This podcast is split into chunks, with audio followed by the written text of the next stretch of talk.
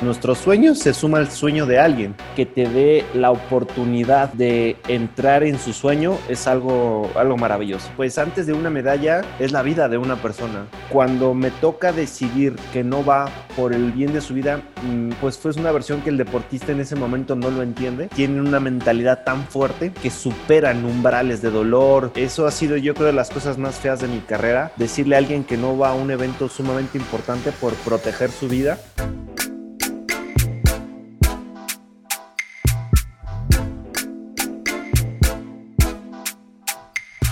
¿Qué onda amigos? Bienvenidos a un episodio más de Leyendas. El día de hoy tengo como invitado especial a Israel Ríos. Él es licenciado en nutrición, maestro en nutrición deportiva y actualmente es doctorante en ciencias aplicadas del ejercicio.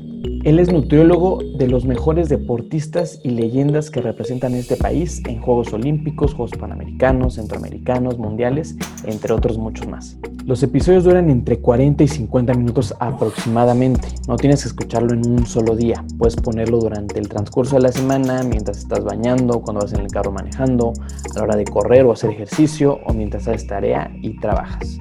Recuerda seguirme en redes sociales porque durante la semana subo contenido de cada uno de los episodios que creo te puede interesar.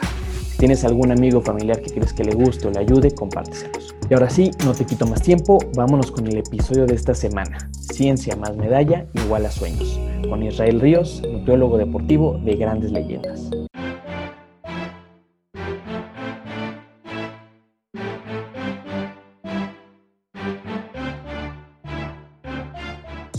Hola Israel, muchas gracias por, por estar aquí. Gracias por aceptar la invitación a un episodio más de Leyendas. Y antes de, de, comenzar, quiero explicarte más o menos por qué estoy haciendo este, este nuevo proyecto y es para conocer más a fondo a todas aquellas personas que viven su vida y su día a día como gente de alto rendimiento.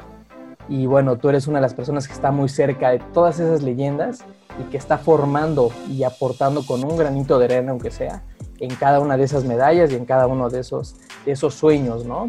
¿Cómo estás, Isra? Muchas gracias de nuevo. Muchísimas gracias, amigo, por la invitación. Es un gusto estar aquí contigo y, poder aportar en este programa, pues que está creciendo un montón.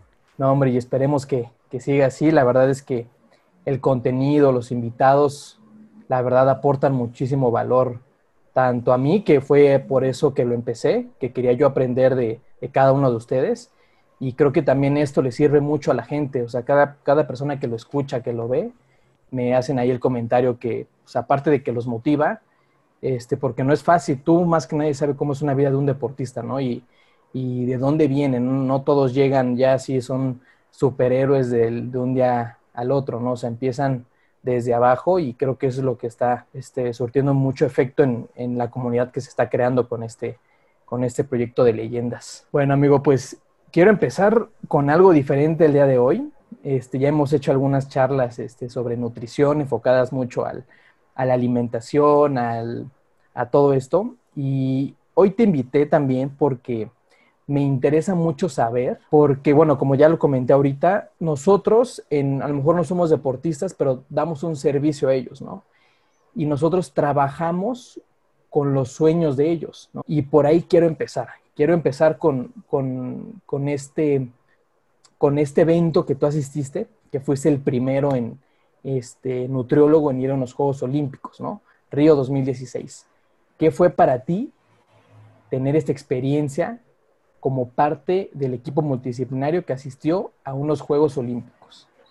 Oh, bueno, es una experiencia, es mi mejor experiencia profesional. Como tú lo acabas de comentar, eh, los Juegos Olímpicos es un sueño que se puede repetir cuatro años. Es un sueño, como bien dijiste, nosotros nos sumamos a un sueño, o sea, nuestro sueño se suma al sueño de alguien.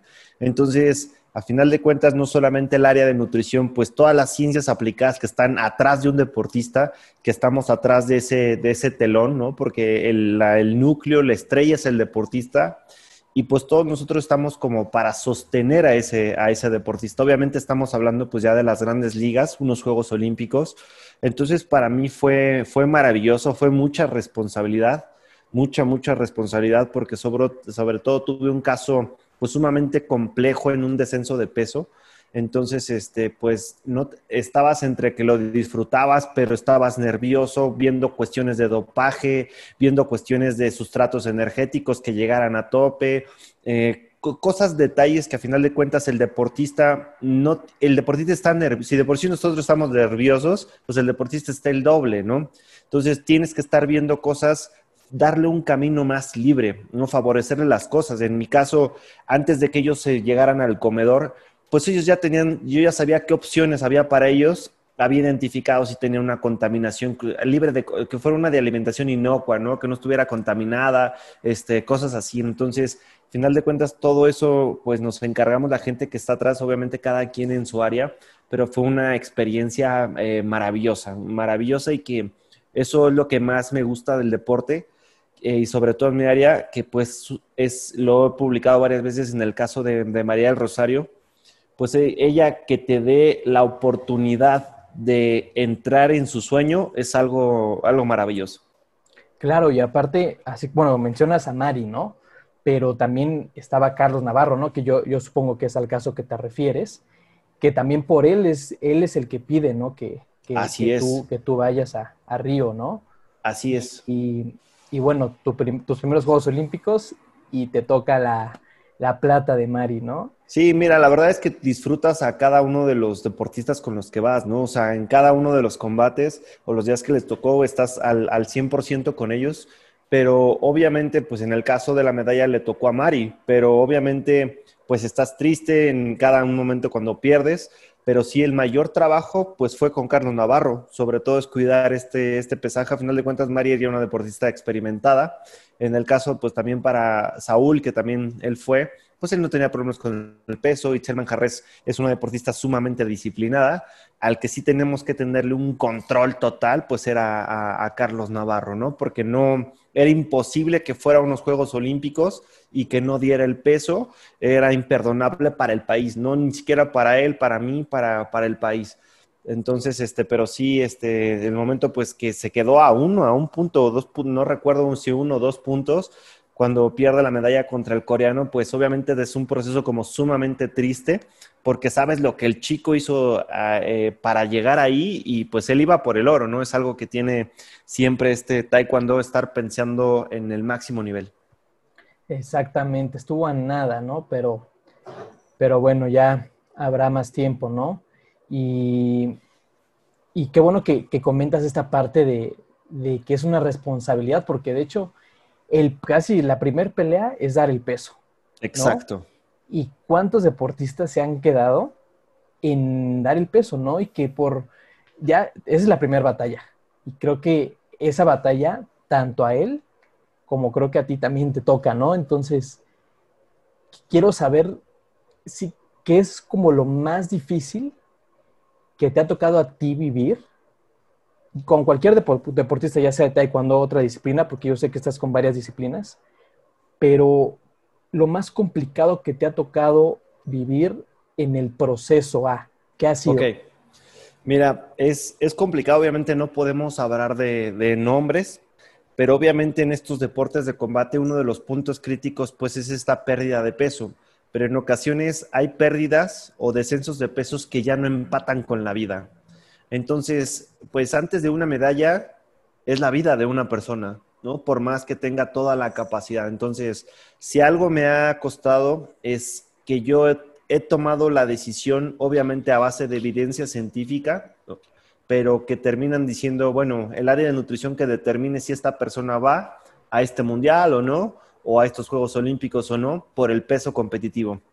Entonces, cuando me toca decidir que no va por el bien de su vida, pues fue una versión que el deportista en ese momento no lo entiende, no entiende que pues es primero su vida porque ellos tienen una mentalidad tan fuerte, tan, tan fuerte, que superan umbrales de dolor, super, superan eh, muchas situaciones. Entonces, aquí la situación es que eso ha sido yo creo de las cosas más feas de mi carrera, decirle a alguien que no va a un evento sumamente importante por proteger su vida y que en ese momento el deportista no lo entiende y que dice, híjole, por la culpa del nutriólogo no fui, pero pues realmente fue por este proceso de, que si daba el peso, a ese porcentaje de esa pérdida de agua, era muy probable que perdiera su vida. Entonces, no lo vale. Ninguna medalla vale la vida de una persona.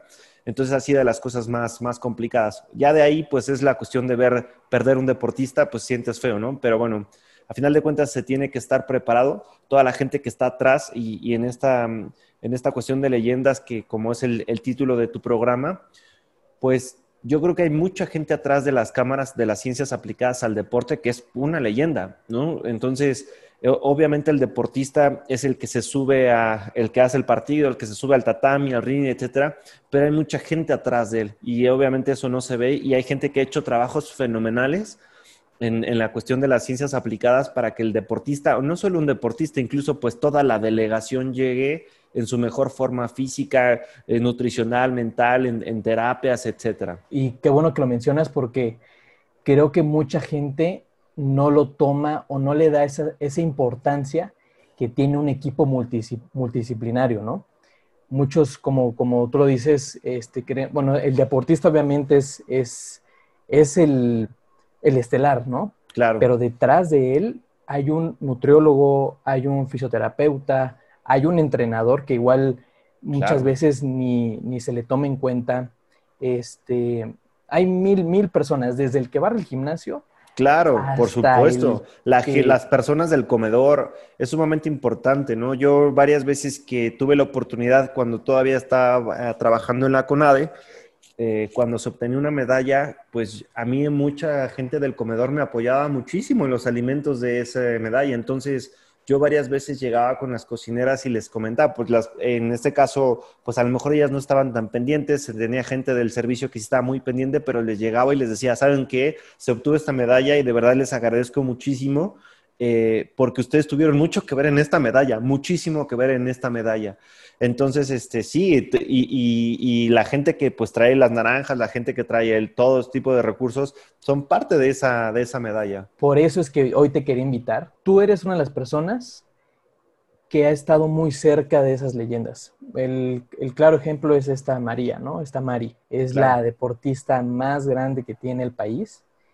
Y, y, ella lo dice, ella es una persona muy humilde y ella lo dice que sin su equipo de trabajo, yo escucho muchas veces cómo habla de ti, cómo habla de los entrenadores, cómo habla de todos, y les agradece, porque también hay muchas veces esta parte que el deportista cree que se merece todo, ¿no? Y, muchas veces no, no agradece esta parte. ¿Tú cómo ves esto de, digo, igual, no, no decimos nombres ni nada, obviamente, pero sabemos, ¿no? De deportistas que, que dices, ay, le hace falta tantito humildad, ¿no? Tantito, y digo, uno como nosotros, pues nosotros cobramos por, por nuestra función, por nuestra, por nuestra chamba, ¿no? Pero muchas veces sí, sí esperamos como el, oye, muchas gracias, ¿no? O, sabes qué, no sé, ¿tú cómo ves esta, esta parte? Sí, mira, bueno, en el caso de María, bueno, de muchas maneras creo que esa mujer es de otro planeta, ¿no? O sea, sus números, sus resultados son de otro planeta, la personalidad, la unidad que tiene es de otro planeta y, y no deja fuera en esto que estás comentando. Mari es una deportista que se deja ayudar. Yo creo que es una de sus claves de sus éxitos, ¿no? Que deja que el fisio haga su trabajo, que el nutriólogo haga su trabajo, que el médico haga su trabajo, que el preparador físico haga su trabajo, confía en ti. Entonces, obviamente, para eso, pues sabes con qué deportista estás y tienes que dejar lo mejor para ella porque es una deportista que no está perdiendo su tiempo y sus objetivos son muy altos y toda la gente que está atrás tiene que tener los mismos objetivos yo sé que ella, su objetivo es la medalla de oro y todo lo que yo diseñe para ella tiene que tener el objetivo de tener una medalla de oro. Entonces, he tenido deportistas que en ocasiones pues ya no se dejan ayudar tanto, ¿no? Eh, como tú lo acabas de comentar, pues nosotros estamos siempre para, nuestro trabajo es entregar lo mejor para nosotros, pero yo creo que entre, diste un buen punto. A mí, la verdad, gracias a Dios, ahorita en, hablando, por ejemplo, en el caso de María del Rosario, obtuviera un peso o no obtuviera, el hecho de que ella me deje entrar es un sueño. No existe una cuestión económica que me dé esa sensación de satisfacción, ¿no? Es, eso para mí es brutal, por eso a mí me encanta el alto rendimiento, porque pues se juega todo, ¿no? Están muchas cosas, hay mucha, eh, mucha pasión en, la parte del deporte y yo creo que es de las cosas más satisfactorias, ¿no? Eh, independientemente de lo económico, en mi punto de vista no le veo nivel, la, parte de, la satisfacción de poder apoyar un objetivo como los que tienen ellos es, es muy grande. Entonces, sí, en ocasiones hay deportistas que no se dejan ayudar, que dicen yo ya sé cómo comer, este, etcétera, bla, bla, bla. Pero bueno, afortunadamente la más grande de este país se deja ayudar y yo creo que es un buen mensaje para toda la gente que está abajo de los resultados que ha tenido ella. Porque, como lo mencionas, no, no nada más trabajas para una competencia, no nada más trabajas para, para, no sé, sino más bien es un sueño, ¿no? Y ellos, por ejemplo, yo recuerdo, Mari pues, tenía el sueño de ir a, a, bueno, con procesos de a corto, mediano y largo plazo, ¿no? Y bueno, campeona panamericana, centroamericana, este, al mundial y así, ¿no? Pero obviamente en ese proceso ella, o más bien los deportistas deberían también de, de sumar, ¿no? A ese equipo, ¿no? Porque como, como lo mencionas, es un equipo enorme el que está detrás de un deportista, ¿no? Y creo que también, qué padre que, que haya sido a estos juegos, ¿no? Porque creo que es importante también lo que uno como, como equipo multidisciplinario lo viva, ¿no? Porque así como el deportista lo está viviendo, porque es, su, también es su trabajo, ¿no? Es, es, su chamba y es su pasión y es su, día a día, también el de nosotros, ¿no? O sea, igual, por ejemplo, mi sueño es ir a unos Juegos Olímpicos, ¿no? En el rango en el que esté yo, yo laborando, trabajando, aportando obviamente a mi país, ¿no? Y creo que es algo que, tú ya cumpliste y, y qué padre. Y quiero preguntarte también, ¿tu sueño era ir a unos Juegos Olímpicos? ¿O cuál es tu sueño? Sí, por supuesto. Cuando yo empecé la licenciatura en nutrición, desde la prepa empecé a, estudiar un diplomado de fisioterapia deportiva, donde había entrenamiento, etcétera. Ya cuando me enfoco, cuando veo que, me gustaba el deporte, que era bueno en la cuestión de las ciencias aplicadas al deporte, le empiezo a dar una dirección más a la nutrición y obviamente empiezas con preguntas, ¿no? De cómo modifica un alimento, cómo puede optimizar un alimento, una capacidad física o la composición corporal. Ya después empiezas con preguntas más complejas de cómo un alimento modifica un gen y este gen específico a cierta capacidad física, etcétera. Te vas, vas conociendo más y te vas haciendo más preguntas, tienes más dudas, pero siempre mi interés era el nivel elite, ¿no? Entonces, siempre dije, yo me, cuando estudiaba la licenciatura decía, bueno, ¿y qué comerá un deportista con una medalla olímpica, no? O sea, ¿cómo, de qué tamaño será un deportista olímpico? ¿Estarán muy grandes? ¿Serán muy rápidos? O sea, es algo sorprendente para mí, era eso aparte, ¿no? Entonces yo cuando acabé la licenciatura, eh, quería hacer mi servicio social en la CONADE. Al principio mi universidad no me dejaban porque no había convenio. Generé mi convenio porque sabía que era una oportunidad para mí. Y efectivamente, cuando yo entré a la CONADE a hacer mi servicio social, pues empecé, eh, por ejemplo, yo me acuerdo muy bien la primera vez que vi pasar a María, la primera vez que vi pasar a Ida, ¿no? Que eran como, o sea, María, ¿no? O sea, Aida Román, o sea, era como, pum, o sea, cuando de repente pasa, porque ni siquiera te dejaban verlos, o sea, tú no lo asistías obviamente, por obvias razones, pues no tienes la capacidad intelectual, profesional, de experiencia para atender a un deportista de ese calibre que pues merece lo mejor del, del país. Entonces, pero simplemente al verlos pasar, yo decía, o sea, quiero, quiero llegar ahí, ¿no? Quiero ser nutriólogo de, de, un, de un deportista de ese nivel, ¿no? Como tal. Y, este, y, y, sobre todo ir a unos Juegos Olímpicos, ver la experiencia es emocionante. A mí me sigue emocionando estar desde un entrenamiento. Obviamente ya estando ahí, pues, como te comentaba, pues te emociona, pero es una alta responsabilidad. Y en el 2018 en Juegos Centroamericanos, pues me tocó coordinar el área de nutrición ahora no solamente era de cuatro personas, sino de toda una delegación. Entonces se, puso como mucho más complejo, ¿no? A un país de tercer mundo, y al igual que el nuestro, donde sabía que las características de inocuidad no iban a ser las mejores, donde si alguien se deshidrataba y, por la cuestión del calor, etcétera, y perdía la medalla de cuatro años, al que iban a voltear a ver era la cabeza, en este caso era mí, el, el qué hiciste con este deportista para que se hidratara y no pasara esto, ¿no? Y en el tres kilómetros o dos kilómetros se, se acalambró lo que tú quieras y perdimos la medalla de oro que se estuvo trabajando o se enfermaron o, a mí me tocó hacer la cuestión de suplementación a toda la delegación. Entonces imagínate que yo una mala decisión salían dopados, o sea, fue una responsabilidad sumamente grande. Entonces, sí, vas, es como en el fútbol, lo, lo veo muy sencillo de esta manera, es por eso hay que, es importante estar desde fuerzas básicas, sub-17, sub-20, sub-22, hasta llegar a una primera división, ¿no? Y de ahí pues está la Champions League, el Mundial. Entonces yo me, tengo la fortuna que me aventé todos esos procesos y en el momento que tenía que estar ya en versión Champions League, este, nutrición, estaba, estaba preparado, ¿no? Independientemente de que no existe un libro de cómo ser el nutriólogo en unos Juegos Olímpicos, no existe pero son cosas que vas a tener que resolver en el momento eh, en, el pro del deportista. Claro, y, estos procesos creo que son muy importantes porque luego vemos gente que, como dices, ¿no? no hace este proceso desde su etapa de aprendizaje, ¿no? Que es creo que a veces de la, de la más importante. Que obviamente ya viene la aplicación, ¿no? Que es la práctica, es lo que, lo que te da, ¿no? Y lo que yo me imagino que, que tú cambiaste muchas cosas que aprendiste en la universidad a lo mejor ya a la hora de, aplicar fue otro, ¿no? Porque yo sé que mencionas mucho que te enseñaron en la universidad y en la maestría a cómo, a, cómo hidratar, ¿no?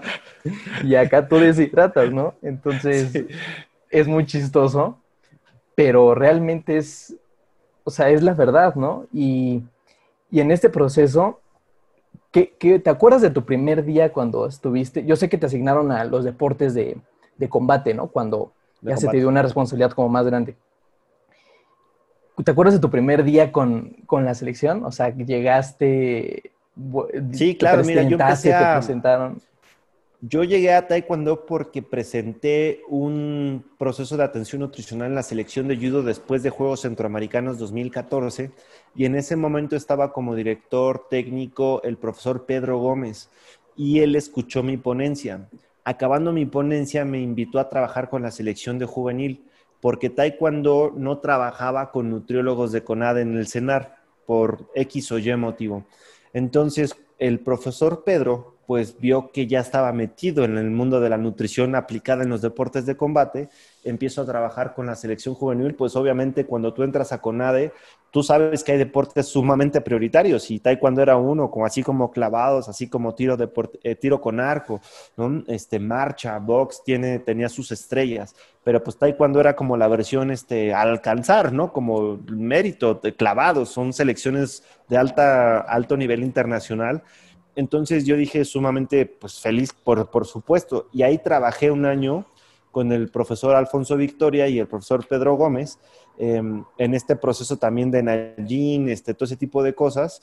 Y, eh, todavía no llegaba a la selección mayor, porque ellos entrenaban en, el Comité Olímpico y la selección juvenil seguía estaba entrenando en el CENAR. Hasta que después ellos saltan a la selección mayor, ¿no? el, profesor Pedro y el profesor Alfonso Victoria, eh, a la semana, pues yo esperaba, ¿no? Como debutar en la, en la primera división este, esa llamada y hasta que llegó y dijo Israel, este, vente a, evaluar también a la selección mayor.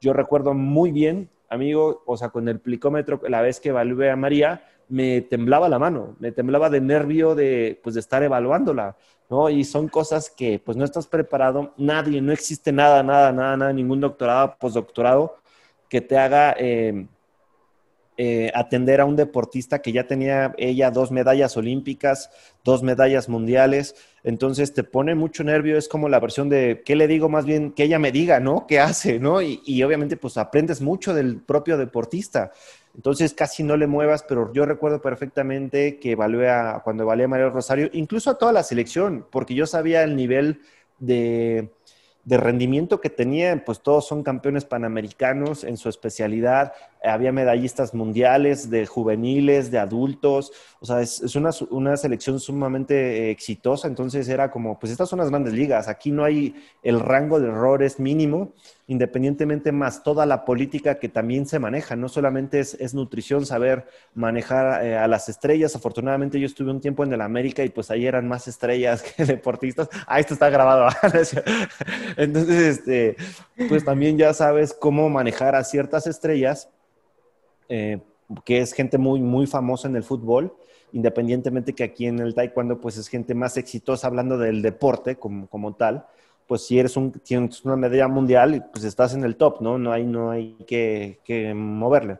Pero sí fue mucho nervio, pero pues dije, estás aquí, estás preparado para esto. Afortunadamente ya me había aventado un año de servicio, un año laborando con todos los deportistas de combate. Yo empecé con todo combate, imagínate todo el cenar son como 500.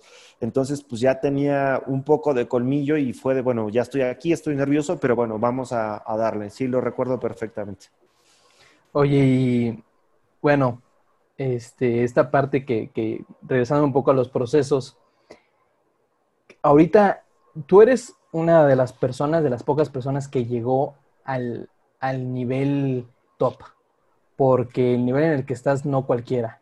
Y en México existen más de miles de personas que estudiaron nutrición. ¿Qué, consejo tú le darías a todos aquellos que nos, que nos están escuchando, que estudian nutrición o que tienen enfocado, tienen estas ganas, que su sueño es ir a unos Juegos Olímpicos como el tuyo? ¿Qué les dirías? Porque yo sé que no es fácil y tu trabajo se ve y ahí está, pero ¿qué consejo les darías que a lo mejor tú no tuviste en su momento? que te hubiera gustado decir, ay, o que algún maestro o alguna persona te hubiera dicho y que, que no lo tuviste?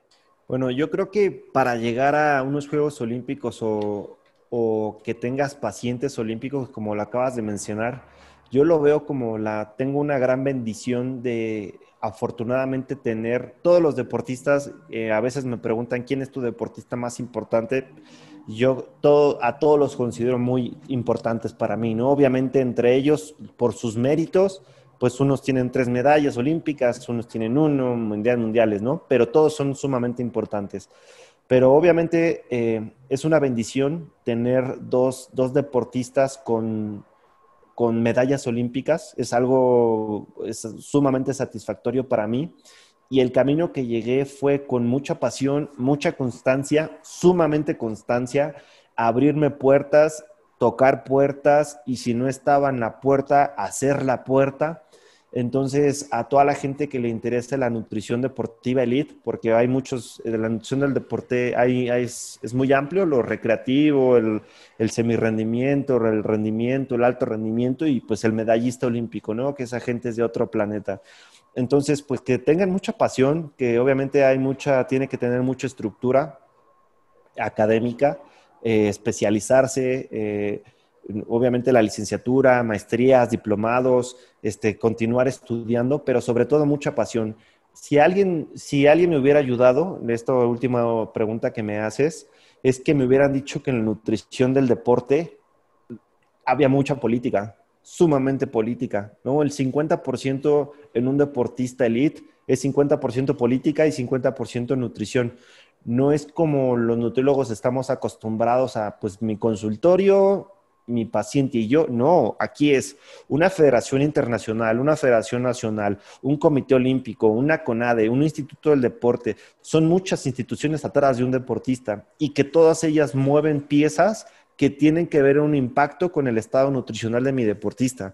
Entonces, es algo que pues no, lo aprendes hasta que en ese momento que estás, toda esta cuestión de, política, de cómo eh, hacer protocolos de atención nutricional, ¿no? Eh, tú bien lo sabes en la cuestión de, mm, yo en el 2017, eh, la propuesta al presidente de Federación de Taekwondo de hacer el repesaje es política. Él, a final de cuentas, esto se hace de la Federación Internacional, ya lo estaba haciendo, pero México si quería lo hacía y si no, pues no. Pero eh, a final de cuentas, em, con muy buena respuesta, el, profesor Raimundo pues aceptó, sobre todo por el bien del, deporte, ¿no? Porque imagínate que desde 2017 que hay repesajes, ¿a cuántos deportistas a, lo mejor se ha evitado la muerte? Y eso nadie lo ha pensado, ¿no? Pero sí, sí cambió en el aspecto de que ya no me puedo deshidratar tanto eh, porque ya tengo un repesaje, ¿no? Entonces a lo mejor me cambio de división porque no lo voy a lograr, no me siento bien, entonces, bueno, pues ya lo pusieron como reglamento nacional, bueno, me cambio de división. Entonces, yo creo que es algo muy bueno y eso es política, ¿no? Eso que se escucha muy sencillo, llegar como nutriólogo hasta, el alto mando de la federación de este país y tener un cambio pequeño, eh, es plenamente político, ¿no? Porque se puede tener la intención, se puede tener el conocimiento, pero si no sabes cómo llegar a, esta parte que es plenamente política, no, no se tiene.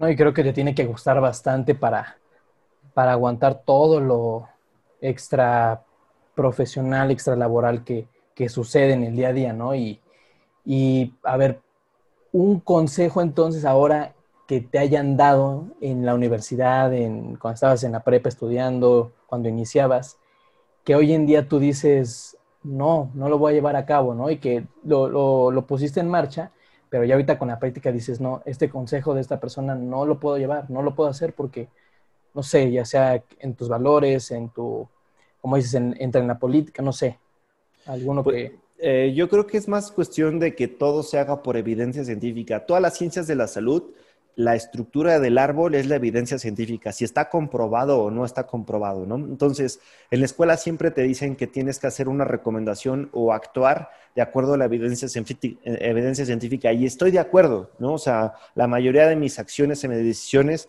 tiene una evidencia científica. El detalle es que a veces todavía el deporte es tan rápido que avanza mucho más que la evidencia científica. Entonces no vas a poder decir, tengo un artículo con tal en evidencia científica para tomar una decisión en este momento, ¿no?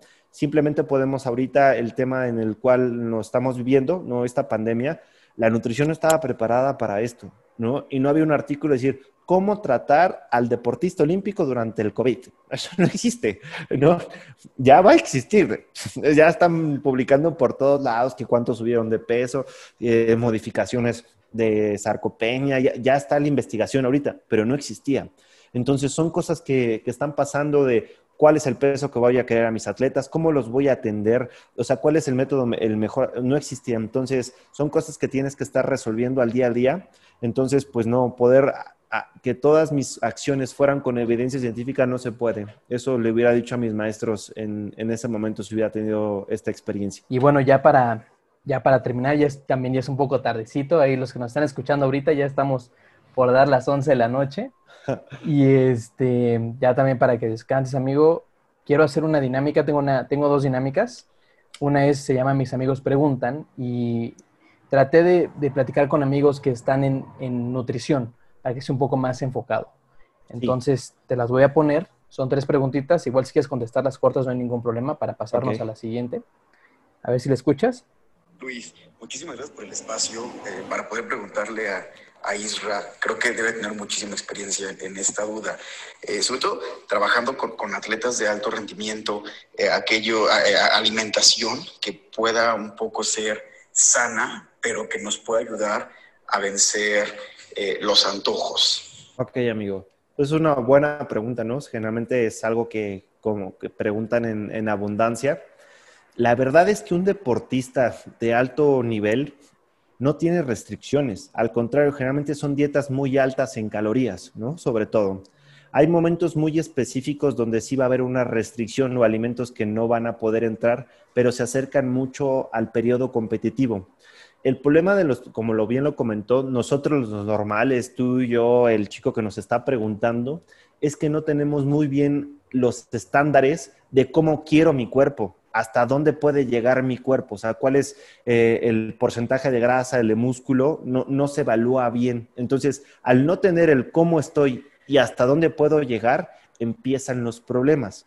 ¿no? En el caso comentaba del pastel de chocolate, pues por supuesto que un deportista puede consumirlo sin ningún problema. Obviamente, antes de una competencia, me refiero antes de subirse al tatami, pues no es la alimentación indicada por el proceso digestivo que llega a ese pastel.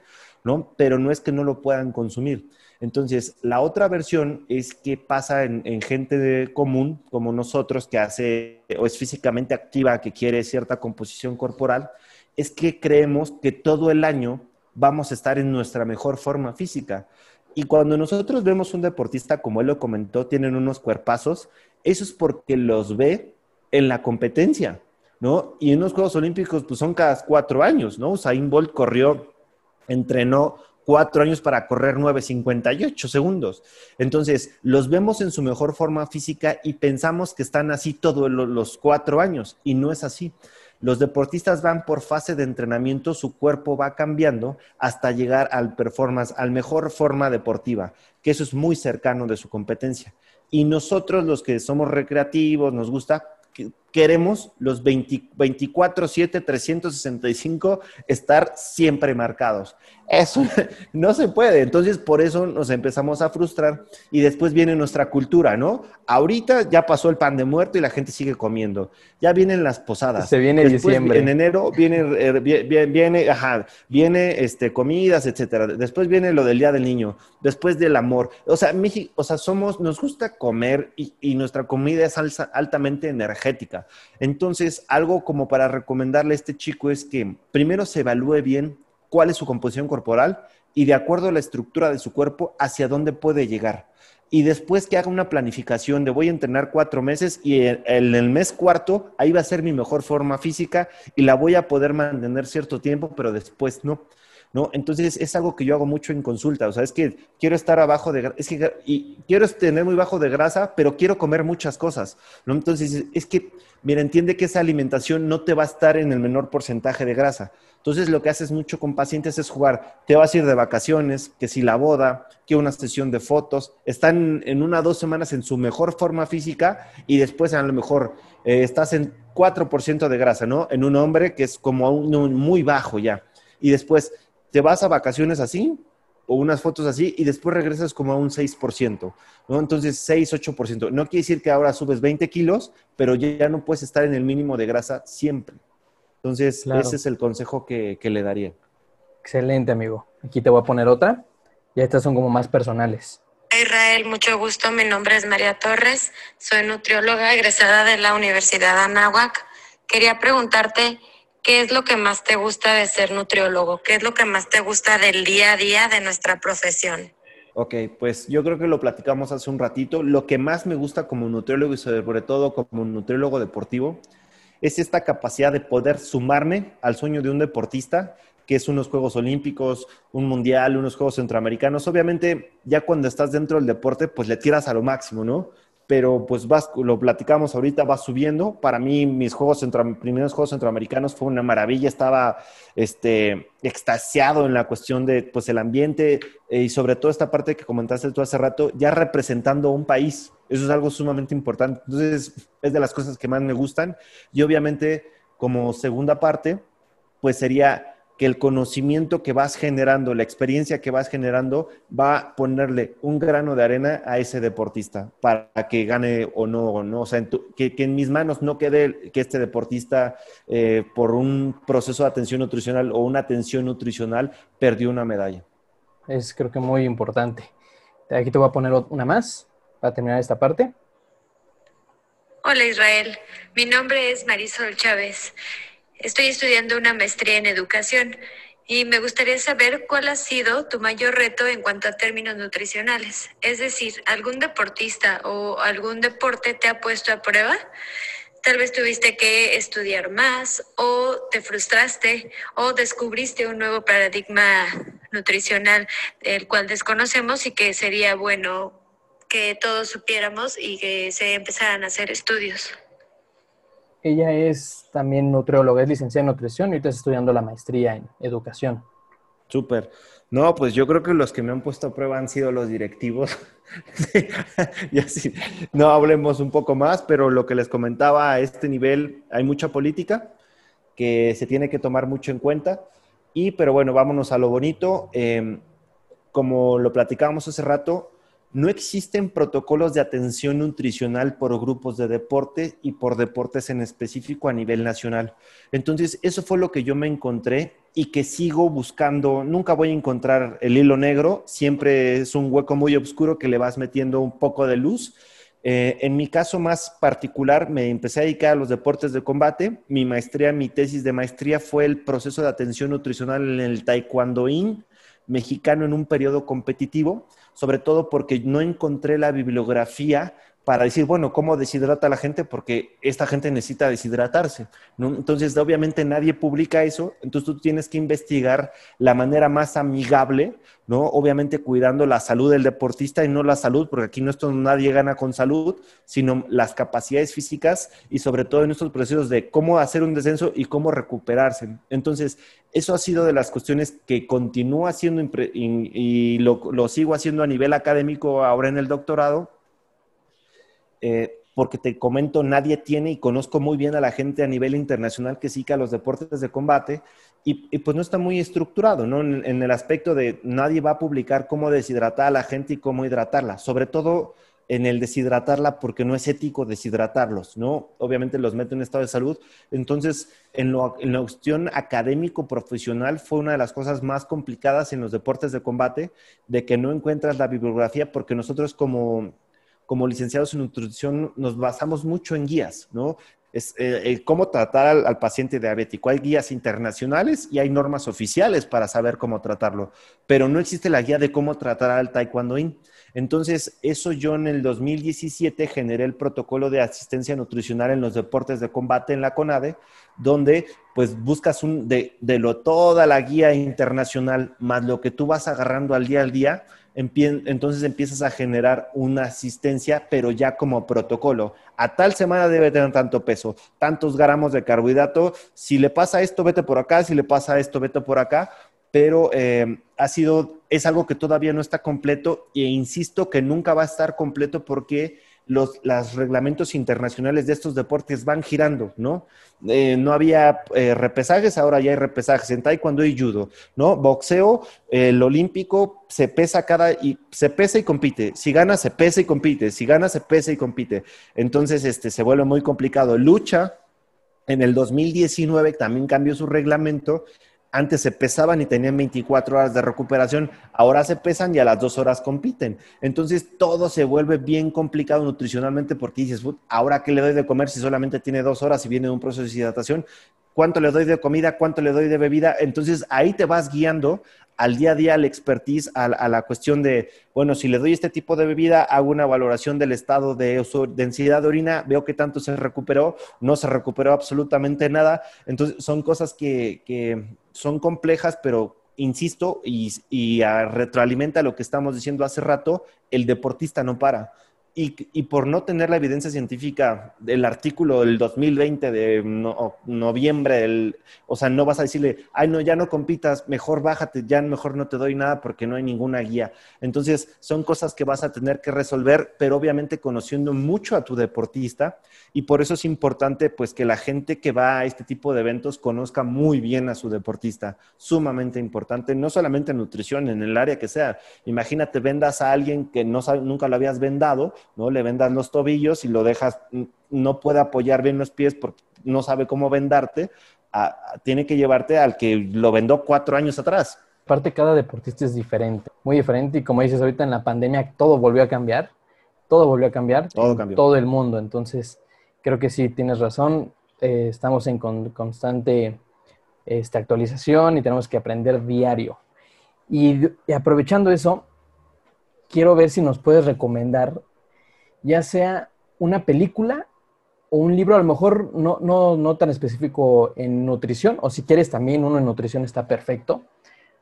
Pero para todos los que nos escuchan, ¿alguna recomendación que haya cambiado tu vida o tu forma de ver el día a día o las cosas, en todo lo que realizas hasta el día de hoy? Mira, yo creo que de películas hay dos que han marcado mi vida y que la propia vida me ha regresado esas películas. Una es la de Hombres de Honor. Eh, ubicas el marinero, eh, el primer marinero de raza negra que está en, la Armada de los Estados Unidos. Entonces es una película que me gusta un montón porque es alguien que sabe un objetivo, ¿no? Llegar al, al top máximo y que en ocasiones pues las propias autoridades o el propio sistema no lo deja y lo están retando pues le hacen de todo para que no, y el chavo pues es tan aferrado, obviamente tenía el talento y sobre todo la constancia que logró a donde tendría que llegar, incluso pues hasta recuerdas que le vuelan el pie en un accidente y no lo querían dejar y él todavía insistió, insistió y pues no les tocó más que a las autoridades que ceder. Esa es una película que, que les recomendaría un montón, les va a gustar. Y la otra es la de incrementable, la de Unbroken, del chico este que es, es corredor olímpico, que es de los Estados Unidos, que es capturado por los japoneses y que pues es muy similar, ¿no? Esta cuestión de quieren quebrantar el alma de esta persona, ¿no? A final de cuentas no solamente es lo físico, sino tu espíritu. Y, pues sí, hay mucha gente que lo, va a intentar hacer y es continuar y continuar y continuar y, a veces destrozas más o a la gente eh, cuando no, no, no te dejas vencer. Entonces son dos películas que me gustan un montón porque las puedes direccionar a lo que sea de tu vida, al objetivo que sea. No, los caminos no son fáciles, va a haber gente que te va a querer meter el pie, pero lo más importante es eh, estar preparado y, darle la constancia. Y son de mis favoritas esas películas. No tiene mucho que ver la de Inquebrantable, tiene poco de tener cuando empezó la pandemia y quedé fascinado. Y bueno, para terminar, ya esta es la última dinámica. Te voy, a, te voy a decir cinco palabras y de esas cinco palabras de cada una tú me tienes que contestar, ya sea con alguna palabra o alguna frase muy corta, lo primero que se te venga a la mente. Entonces, ahí te van. La primera, alto rendimiento. Dedicación. Pastel. Calorías. Sueños. Eh, trabajo. Viajar. Uy, este. Es que eres fan de disfrutar. Sí, sí, sí, me encanta. México. Uy, eh, responsabilidad. Esa es, todo muy buena. tenemos que ser muy responsables con este país. Y para cerrar, ya para cerrar este episodio que me encantó, estuvo muy bueno. ¿Qué es lo mejor hasta el día de hoy, porque yo sé que todavía te queda una, una larga vida y muchas cosas por vivir en, el deporte de alto rendimiento, pero si pudieras hacer un corte al día de hoy, 11, casi 12 de noviembre, ¿qué es lo mejor que te ha dejado el deporte, el convivir con esos deportistas, este, cumplir con sus sueños en alguna parte del proceso hasta el día de hoy? Pues yo creo que lo que mejor es que ha sacado siempre lo mejor de mí, me ha sacado siempre de un estado de confort. El alto rendimiento no te deja estar en un estado de confort, ¿no? Siempre tienes que estar buscando más y más y más y sobre todo sistemas que funcionen para un cierto momento y que después ya no van a funcionar, entonces tienes que generar otro sistema. Entonces, eh, el alto rendimiento no, no, te da espacios, el alto rendimiento, como te decías, el deporte siempre avanza a, mayor pasos que todo lo de atrás. Obviamente la parte de las amistades que llegas a generar, eh, las personas que llegas a generar, que es, es increíble, sumamente personas sumamente exitosas. O sea, yo eh, por eso me gusta mucho el alto rendimiento, porque esa gente su mentalidad y, y qué, qué bueno que, estás, que los estás entrevistando y ver toda esta parte psicológica que está atrás de ellos.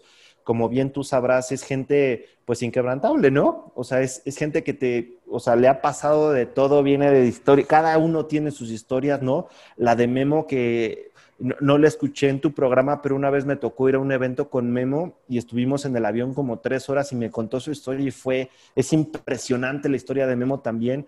Y todos tienen su historia, o sea, todos, todos tienen historia. Entonces, y, si te das cuenta, la base de todos, de todos ellos es ser constante, ser disciplinado, aferrarte a tu sueño. Entonces es algo que mm, ya no es queda en un libro, es, es una persona que lo ha logrado, ¿no? Entonces dices, pues yo también lo puedo lograr, ¿no? Yo también lo puedo hacer y lo logras y después dices, como María del Rosario, ya tuve unos Juegos Olímpicos, yo no gano medallas, pero dices, ya tuve unos Juegos Olímpicos, ahora quiero otra. Y después diré, ahora quiero otra, ¿no? Y esa frase, pues se la aprendí a María, ¿no? Es, ella dijo una vez, pues ya fui a unos Juegos, tuve una medalla, pues ¿qué hago? Eh, pues ahora otra, ¿no? Entonces, entonces son, son cosas que, y ahorita pues va por una cuarta, te, da esta cuestión de que es tan amplio, ¿no? vas a lograr lo que tú quieras hacer las veces que tú quieras. Y sobre todo este, este sueño olímpico, que yo estoy atrás de los telones como, como licenciado en nutrición, pero se disfruta del mismo modo. Yo creo que cualquier persona que vaya a unos Juegos Olímpicos en su rama tiene sumamente importancia, no creo que exista ninguna más importante que otra, pero es algo eh, eh, increíble.